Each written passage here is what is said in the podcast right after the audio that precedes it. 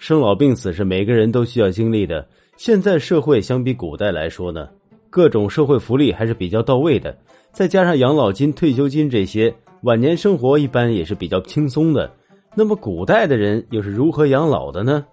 现在由于知识和文化的普及，可能很多人对老年人的尊重只是在道德层面上，而在落后的古代，在各种方面往往都是年长的人更有经验和阅历，因为老年人往往是比较德高望重的，所以啊，在古代的社会，养老尊老是一种风气，所以和很多人想象中的完全不同。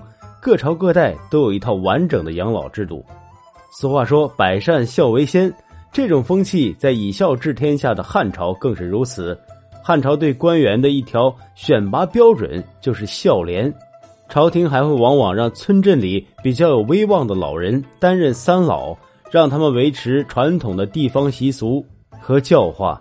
除此之外呢，王杖制度还规定，七十岁以上的老人可以免除赋役，同时他的家人可以种田免租。市卖免税，而且对于高龄的孤寡老人，朝廷还会供应他们的生活。而且啊，为了防止一些空巢老人的出现，北魏时期甚至会放一些重刑犯回去养老，等赡养完成之后再继续的处罚。那么唐朝的时候呢，家中有老人的，甚至子孙也不用服役，需要在家中照顾老人。当然，除了家庭养老之外，其实古代呢也有养老院。而且早在南朝的时候就出现了。最厉害的是，古代的养老院，而且是完全免费的。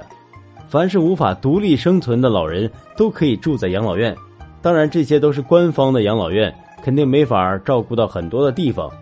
因此，后来呢，还出现了民间自发的养老机构。朝廷自然是鼓励这种行为，经常会给予补助。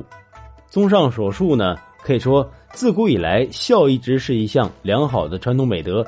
而今天的我们更应该发扬这种精神，给予老人真正的关怀，而不是我们只给他们金钱物质。有时候发自内心的关怀，可能比黄金还要珍贵。